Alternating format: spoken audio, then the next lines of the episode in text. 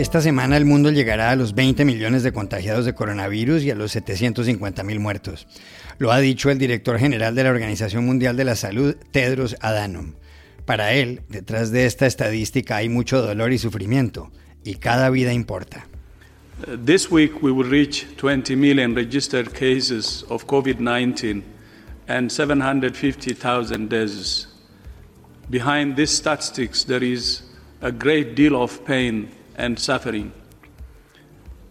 Every life lost matters. En México, país muy afectado por la enfermedad, se denuncia un fenómeno inquietante. Mucha gente muere por miedo de ir al hospital.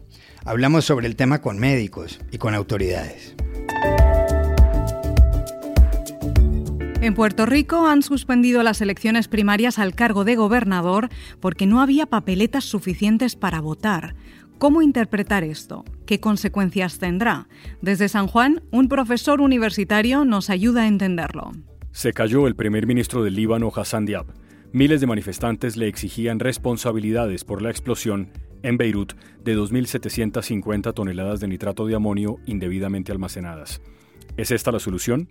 Una corresponsal en esa ciudad nos da pistas.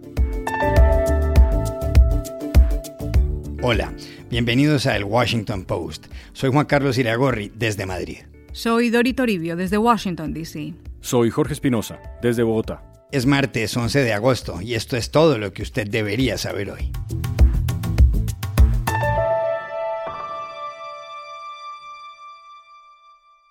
México es el tercer país del mundo con más fallecidos de coronavirus. La cifra sobrepasa ya los 52.000. Por encima se encuentran Estados Unidos con 163.000 y Brasil con 101.000. Muchos mexicanos han muerto porque a ellos les dio miedo ir al hospital o a sus familias llevarlos. El 68% de los ciudadanos consideran que hacerlo es algo inseguro o muy inseguro, según una encuesta del financiero. Parece haber motivos válidos. Uno es que casi el 40% de quienes son hospitalizados por coronavirus en Ciudad de México fallecen. Le preguntamos a la doctora Belinda Cázares Gómez, presidenta del Colegio Médico de México, si es cierto ese fenómeno que han registrado varios medios internacionales como The New York Times.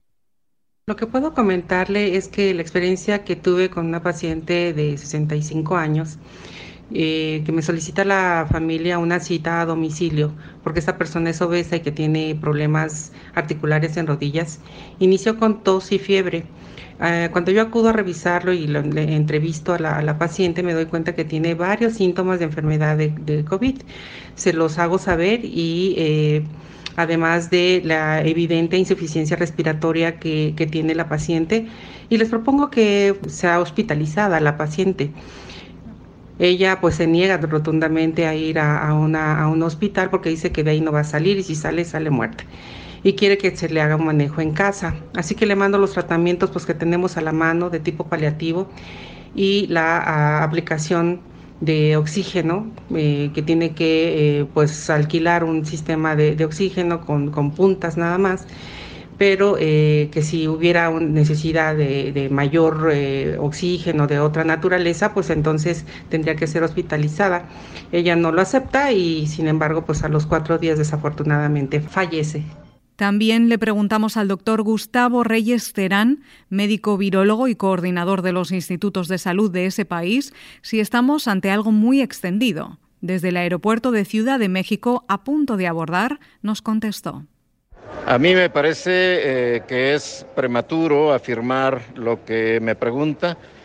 los datos exactos aún están por verse. Tenemos solamente hasta ahora los eh, datos de defunciones confirmadas y, hay dos comisiones al menos en, el país, una, uno dedicado eh, una comisión dedicada a la zona metropolitana del Valle de México, que tiene datos ya preliminares y fueron presentados recientemente, y un eh, grupo nacional que está también trabajando sobre lo mismo, que es eh, estimar eh, con la mayor precisión posible, son profesionales y son expertos para ello, del exceso de mortalidad que nos conduciría a tener una cifra precisa, una cifra más exacta de lo que está ocurriendo desde el punto de vista de las defunciones.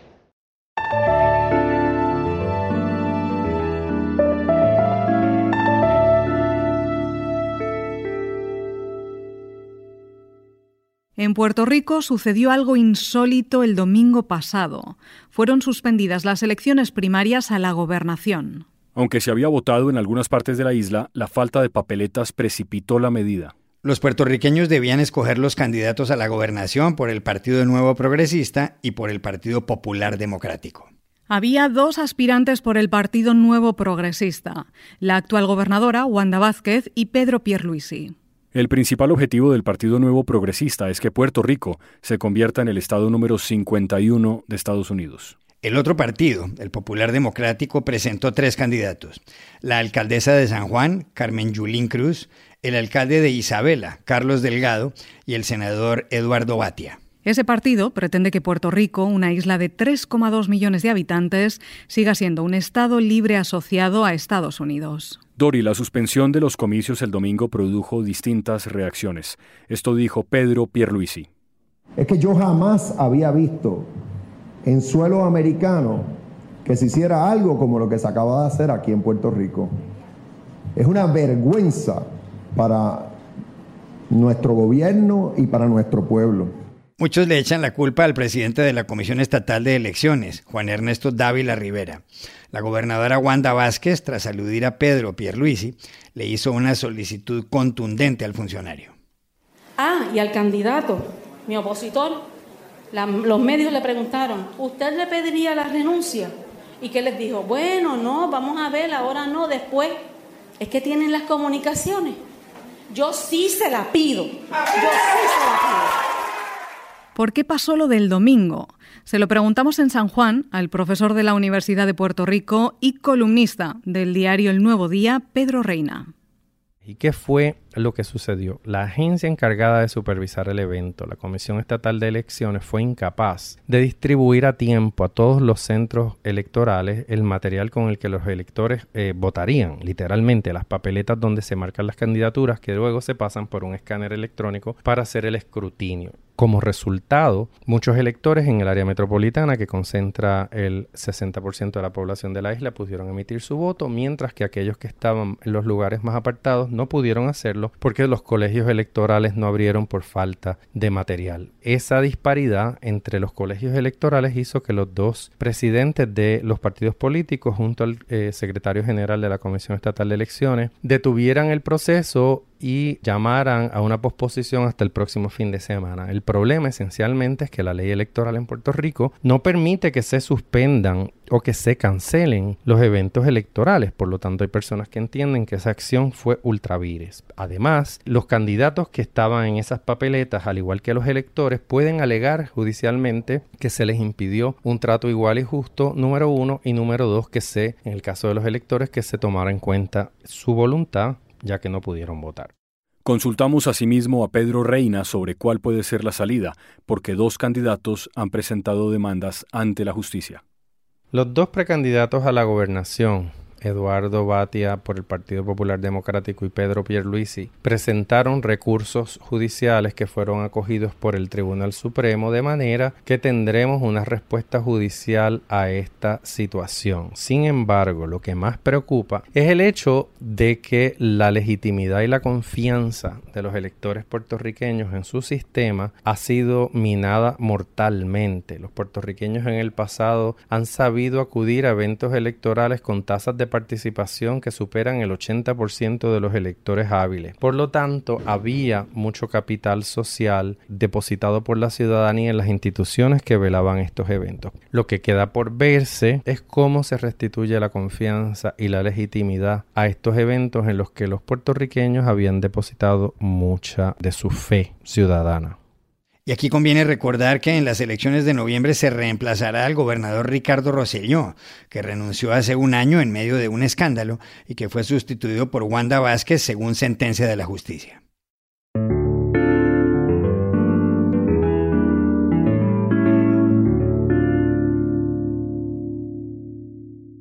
En el Líbano, la presión de los manifestantes se ha llevado por delante en menos de una semana al primer ministro Hassan Diab, le pedían que respondiera ante las fallas en el almacenamiento desde 2014 en el puerto de Beirut del nitrato de amonio que explotó el 4 de agosto.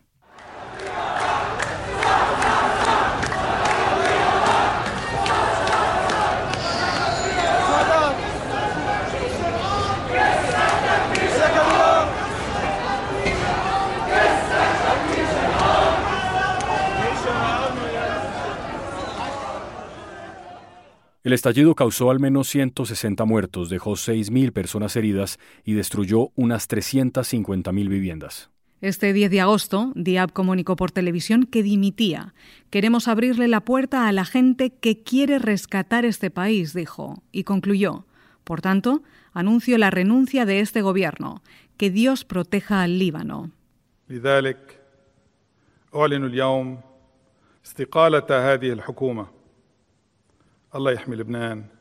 ¿Es la renuncia de Hassan Diab, que en enero reemplazó a Saad Hariri, la solución?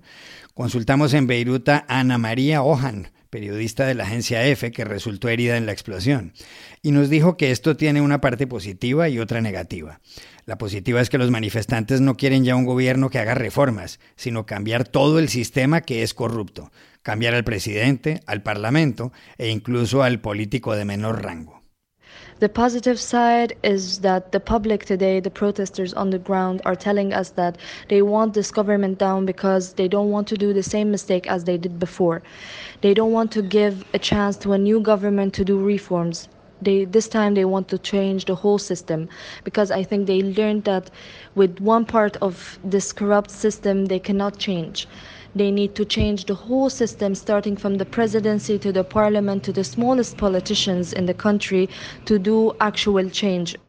En cuanto a la parte negativa de la renuncia de Diab, Ana María Ojan dice que desde la renuncia de Saad Hariri se sabía que él volvería y que quizá haya también cierta interferencia de otros países en los asuntos internos del Líbano. On the other side, if we look at the political side, the day that Saad al Hariri resigned, we knew that there was something wrong. Um, I think uh, we expected that uh, Saad al Hariri at some point will return to be a prime minister, or there will be uh, international, uh, other foreign countries interfering in Lebanon's interior um, issues and problems.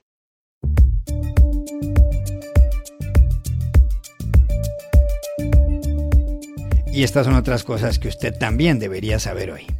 En Colombia, el periodista Daniel Coronel ha revelado en su columna de losdanieles.com que la justicia de ese país, que dictó recientemente un fallo sobre el expresidente Álvaro Uribe, tiene nuevas evidencias, esta vez relacionadas con un ex candidato presidencial, actual senador y líder de la oposición. Esto nos dijo Coronel. El expresidente de Colombia, Álvaro Uribe, está en detención domiciliaria en una amplia y cómoda hacienda por un caso de soborno de testigos y fraude procesal, que es como se llama la obstrucción a la justicia en Colombia. Eso tiene que ver con manipulación de testigos contra un adversario político, el senador Iván Cepeda. Pues bien, la Corte Suprema de Justicia tiene evidencias de que no habría sido su única víctima. Hay más y una de esas podría ser Gustavo Petro, el segundo en votación, el, hombre que pasó a segunda vuelta con el candidato de Uribe, Iván Duque, y que perdió frente a Iván Duque. Un muerto y 3.000 detenidos es el balance de las protestas en Bielorrusia luego de que las autoridades electorales anunciaran la reelección del presidente Alexander Lukashenko. En teoría, el mandatario obtuvo el 80% de los votos y su principal rival, una antigua profesora de inglés, el 9.9%. Lukashenko gobierna Bielorrusia desde hace 25 años. Nueva Zelanda ha cumplido más de 100 días sin nuevos contagios por coronavirus. La primera ministra, Jacinda Ardern, que levantó todas las restricciones el 8 de junio, celebró el logro y pidió a los ciudadanos que no bajen la guardia. 100 days is a significant period of time, but it actually doesn't lessen any of the risk. Uh, that's daily, as long as we are continuing to, of course, uh, exist in a world where this pandemic is, is growing, uh, then risk continues. 100 días es un periodo de tiempo significativo, pero en realidad no disminuye el riesgo, dijo Ardern. Nueva Zelanda, con 5 millones de habitantes, cerró sus fronteras e impuso el toque de queda en abril, cuando había un centenar de casos. Hasta ahora ha habido 22 muertes. McDonald's acaba de demandar a su anterior presidente ejecutivo, Steve Easterbrook. Había sido desvinculado hace ocho meses por haber mantenido una relación inapropiada con una subalterna. No se fue con las manos vacías. Recibió 40 millones de dólares en acciones como indemnización. Pero la compañía dice ahora que él ocultó nexos con otras tres personas y que además destruyó pruebas. Lo llamativo es que estos casos terminan casi siempre en mucho dinero para el exdirectivo y un discreto silencio desde la empresa. Y aquí termina el episodio de hoy del Washington Post, el guapo. Por favor, cuídense mucho. Y también desde casa pueden suscribirse a nuestro podcast en nuestro sitio web, elwashingtonpost.com, seguirnos en nuestra cuenta de Twitter, arroba el post, y nos encontrarán también en Facebook buscando el Post Podcast. Chao, hasta la próxima.